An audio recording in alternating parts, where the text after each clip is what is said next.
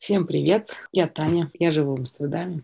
Я здесь закончила университет и ИСТФАК, и родила троих детей. И хочу с Витей поболтать о том, как мне этих троих детей воспитывать. Да, так, ну а я выступаю в качестве специалиста по воспитанию детей. Не, ну, так как наш подкаст называется пока что «Психология по-братски», так что я как в качестве твоего брата выступаю тут тоже.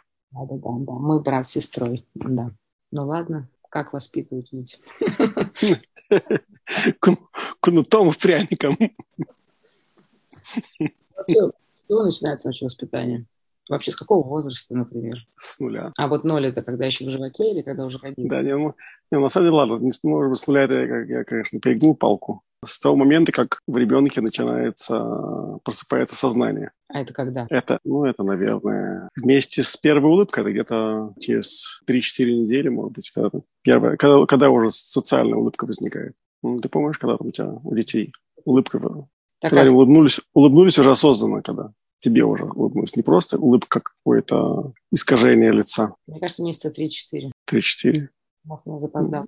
Может, пораньше. Ну, где-то окей. Ну, в общем, начиная вот с этого момента, когда ребенок уже начинает понимать, что он окружен неким миром, и он начинает с этим миром какой-то контакт. С этого момента мир может начинать на него воздействовать. Вернее, даже не может начинать, а воздействовать на него. Ну и желательно, чтобы это воздействие было неким ну, осознанным.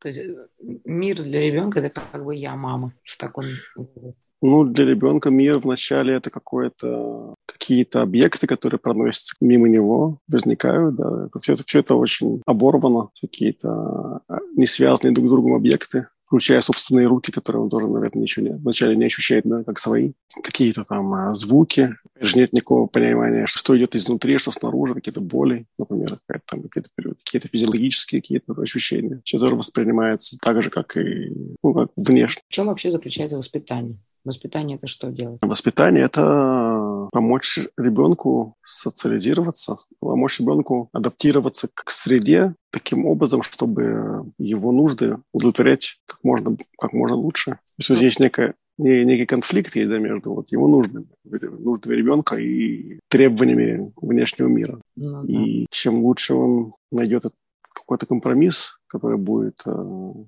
то есть он и адаптируется, и свои нужды тоже будет удовлетворять. Вот. Ну, тут, конечно, вопрос, какие нужды и так далее. Ну, это когда уже взрослым становится. Ну, то есть это все воспитание. Это для того, чтобы когда твой ребенок четырехмесячный вырос, он мог свои нужды удовлетворять, учитывая требования общества. Ну да, да, да. То есть он как бы адаптировал себя. Он был, он, он был адаптирован в обществе, то есть, что значит адаптирован в обществе? Значит, э, окружен людьми, которые его любят ну, и уважают, и ценят. И одновременно с этим э, он э, в этих условиях этого уважения, любви, он э, умел свои нужды удовлетворять. Это уважение, любовь, это сразу и про личную жизнь, и про работу, скажем. Да, да. да. Ну хорошо, ну вот четырехмесячный ребенок не улыбнулся. Ну или там трехмесячный. Первый улыбка. Ну.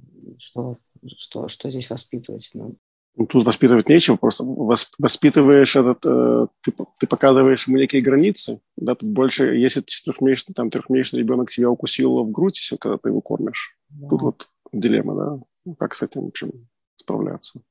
Да, но не, не разрешать. Не разрешать, нет. То есть нужно, нужно ему, да, каким-то образом дать, дать понять, что это неприемлемое поведение.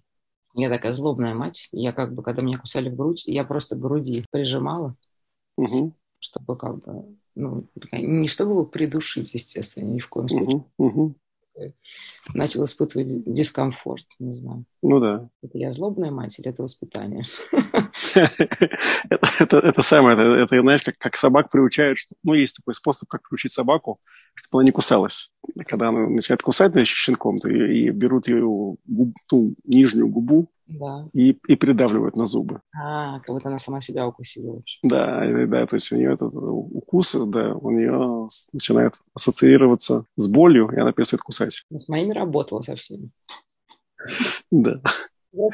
Вот, вот кусает ребенок в грудь трехмесячный. Что, как его остановить? Есть более гуманный способ? Ну, опять же, нету каких-то каких готовых рецептов, да, то есть, в принципе, правило такое, э, наиболее мягкое решение, которое работает. Окей. Okay. То есть, если можно начать с чего-то более мягкого, там, можно там, там а, просто там оторвать от груди, там, да, там можно голосом немножко показать ему, что это неприемлемое поведение. Может, то, что ты делаешь, что нужно проверять. Делала, слава богу, делала. Сейчас же не надо. Дело, делала, да.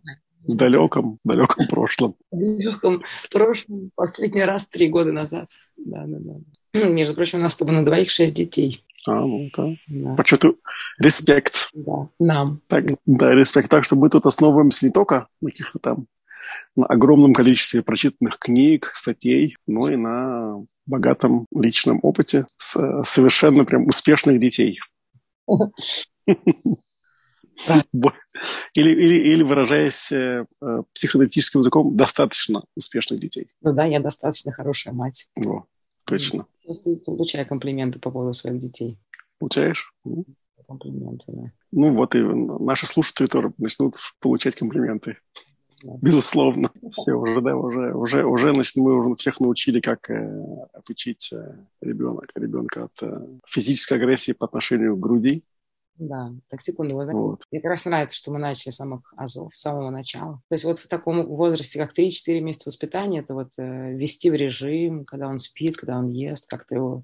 Это тоже воспитание в этом возрасте?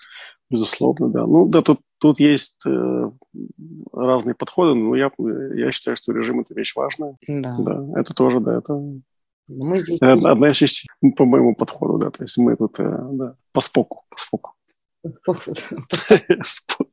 По стопам, да.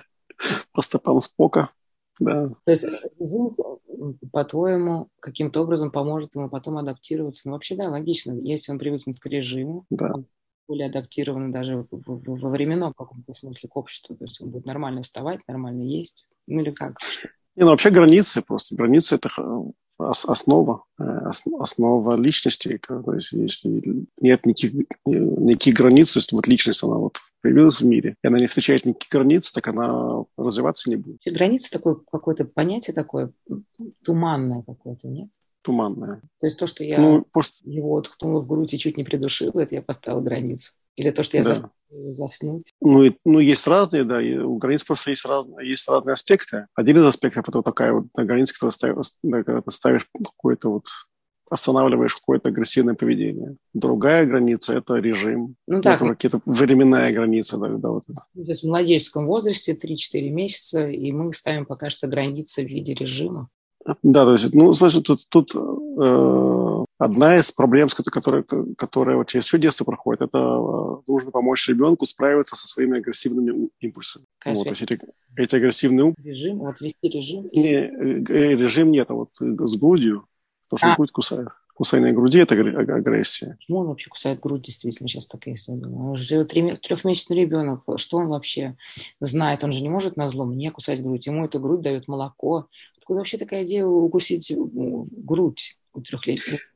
Не, ну вообще, на самом деле, психоаналитики, ну я с этим, не знаю, насколько я с этим согласен, скажем, не согласен. Да? Ну, психоаналитики считают, что уже, уже в три, в три месяца, в четыре месяца у ребенка много очень агрессии уже, уже куча агрессии у ребенка в 3-4 месяца. Он уже в полгода уже, по идее, должен эти проблемы с агрессией, в общем-то, решить. Mm-hmm. Вот таким по психоаналитическим подходом, типа там Клайн и так далее. Ну, да, это само рождение, да, то есть ты сидишь в утробе, тебе мягко, тепло, спокойно. Да. Да, поступает через э, пуповину, да, и все, и вдруг угу. ты и шумно, и голо, и холодно. То есть это уже все вызывает каким-то образом я уже не, не, не говорю про газы, которые мучают ребенка. Про то, что он вообще разговаривает не Гол, Голод. Не может. Что, ну да, но это как бы ему неизвестно совершенно, да, возможно. Просто он, атаку, он, он его атакует со всех сторон, изнутри и снаружи. Голод изнутри, холод снаружи, газы ага. изнутри, ну, вот один там какое-то там одиночество там. Ну да, все это копится, какое-то недовольство, а недовольство выливается в агрессию. Да, Полгода. так что решить свою агрессию. Ну, по, по, там, по некоторым подходам, типа там, да, Мелани Клайн, например, так считает, что в полгода он уже должен войти в так называемую депрессивную позицию, когда у него уже, он уже понимает, что плохая мама и хорошая мама – это та же самая мама. И занят неким, неким как это по-русски, ну, как починка своей агрессии. Ну, это я, я считаю, что, конечно, слишком рано. Ну, в общем, такие подходы есть. В общем, суть в том, что э, причины быть агрессивным достаточно в этом возрасте. Ну, и даже это, э, опять же, это может быть даже не из агрессии, а ну, просто он, он представляет себе, что, что мать вообще какой-то там, какая-то личность, которая может испытывать боль, кусает. Просто как, ну, как, ну, как э, такое, как часть какого-то развития своего, он, он проверяет свои силы. Исследует мир. Исследует, да, исследует свои способности. Да. Вернемся к вот воспитанию вот от трех месяцев, скажем, до там, не знаю, до какого до года в чем он заключается? То есть, видимо, есть какие-то ну, виды воспитания, воспитания. Нет, тут нет, самая большая проблема – это, во-первых, помочь ребенку выдерживать фрустрацию. То есть это фрустрация – это то чувство, которое человек чувствует, когда перед ним какая-то преграда, которую он не может перейти. То есть это помочь ему ну, фрустрация потом переходит в раздражение, в злость тогда, в ненависть. То есть помочь ему выдержать фрустрацию – это вот одна такая важная вещь. И потом помочь ему начинать ну, дифференцировать какие, какие-то свои нужды. То есть это начало какого-то вот рефлективного какого-то мышления, какого-то понимания в общем, своих, своих эмоциональных и физиологических нужд. Да, например, одна из таких а, частых ошибок матерей. Матери, неважно, все, любой плач ребенка, они интерпретируют, например, как голод. И что вот. дифференцировать? Что, разложить, отделить одно от другого? Да, потому что у ребенка, у младенца есть разные нужды. Ему, у него есть нужда во внимании, у него есть нужда в, в тепле, у него есть нужда в еде, у него есть нужда в, во сне. Угу. Ну, такие вот четыре, мне кажется, основные какие-то, не знаю, еще приходят в голову. Мне кажется, это такие четыре основные, и нужно понимать, что они есть, и они могут быть разные. Нужно да, если мать думает, что все, любой крик это голод, как бы не помогает ребенку понять самого себя, что это не голод, а это, например, боль или это холод. Ну, это хо- да, усталость, это желание спать. То есть мама кого-то да. должна научить его, что он сейчас испытывает. Понять. Да, да, да. И, ну да, то есть если она среагирует правильно, то есть если она холод не воспримет как голод, она кроет, угу, да. она как бы поймет, что да. То есть это холод, ну да, а, интересно, слушай. Ну, ну вот, да. Хочу как-то вот ну вот от нуля, возраст от нуля до года, например, да, то есть помочь ребенку разобраться в, своих, в собственных ощущениях, ну, в смысле, в собственных требованиях, вот это, дифференцировать э, свои нужды. Угу. Входит, например, что мать должна сделать в виде воспитания, когда ребенок только маленький.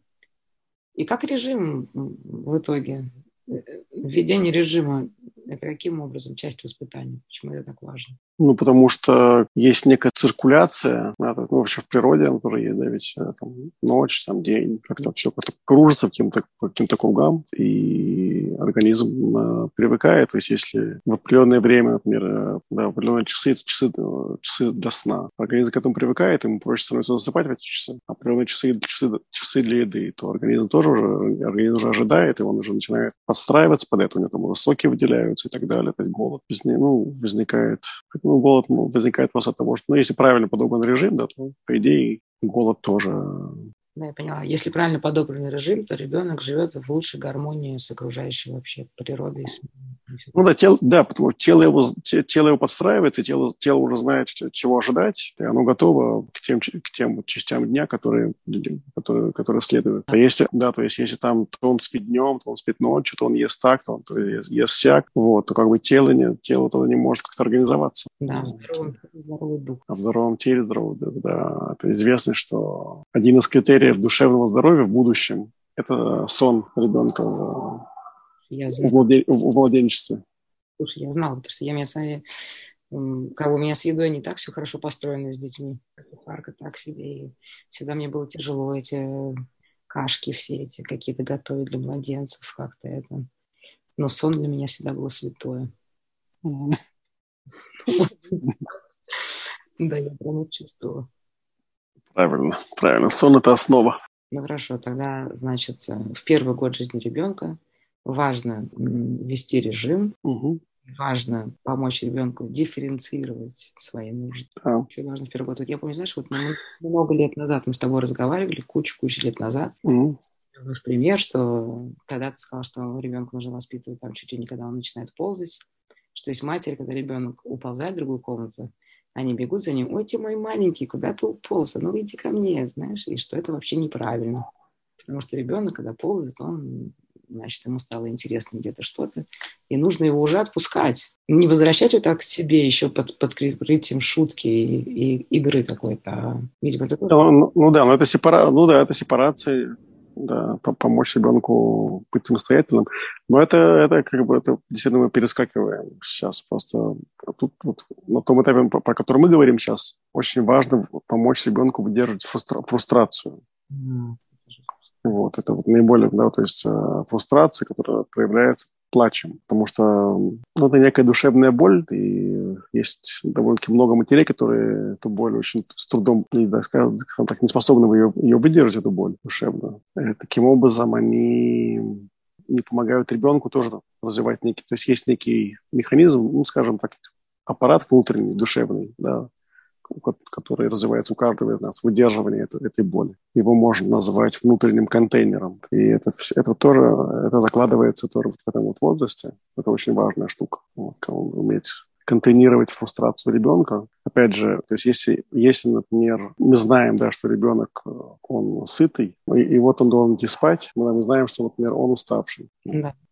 Ведь одна из, одна из больших проблем, да, больших сложностей этого возраста, это как это, это помочь ребенку заснуть. Есть очень много, много матерей, которые... Ну, я говорю про матерей, потому что еще такой классический такой, в общем, классическая динамика, что мать, она во фронте, да, воспитание отец, он как-то там поддерживает мать где-то там на, за, на заработках, в общем. Поэтому для удобства говорю мать, хотя, наверное, правильно сказать, там, родитель и так далее, ну, не важно, в общем, мать. И э, важно, ну, вот я, я сейчас, чтобы так не распыляться, я скажу то, про сон, да, про, про, про то, как, как, как помочь ребенку спать. Для того, чтобы помочь ребенку спать, нужно, опять же, нужно вот эту фрустрацию помочь ему выдержать. Потому что отход ко сну, он, он вот этот вот период отхода ко сну, он это, это ну, для, не, не только для маленького ребенка, для, не только для младенца, скажем, но и для маленького ребенка, это для вообще для любого человека, это такой период тревожный. Да, когда вот он предоставлен сам себе, и вот этот отход ко сну, то есть это для того, чтобы отойти ко сну, нужно уметь расслабиться, да, быть спокойным. И многие дети кричат и плачут. Да. И если нет совсем способности выдерживать этот, этот, этот плач, эту боль душевную, то такой родитель, он э, просто ребенка не оставит одного. Не оставит. Вот. Не оставит его одного, да. И таким образом ребенок не научится засыпать сам. В этом отношении я, я за такой э, жестокий подход, да, там, вот это вот. Ну, есть эти, знаю, какие-то системы, там, пяти минут, да, знаешь, слышал?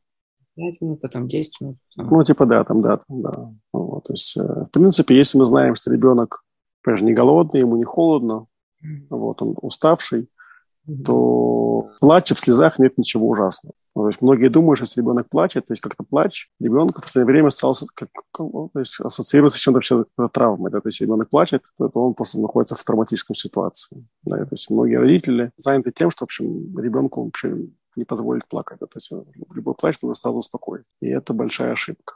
Потому что плач, плач это, это естественный способ, да, при котором, при, при помощи которого душа справляется с какой-то сложностью. И если не давать ребенку плакать, таким образом не даешь ему пользоваться вот этим вот важным душевным механизмом.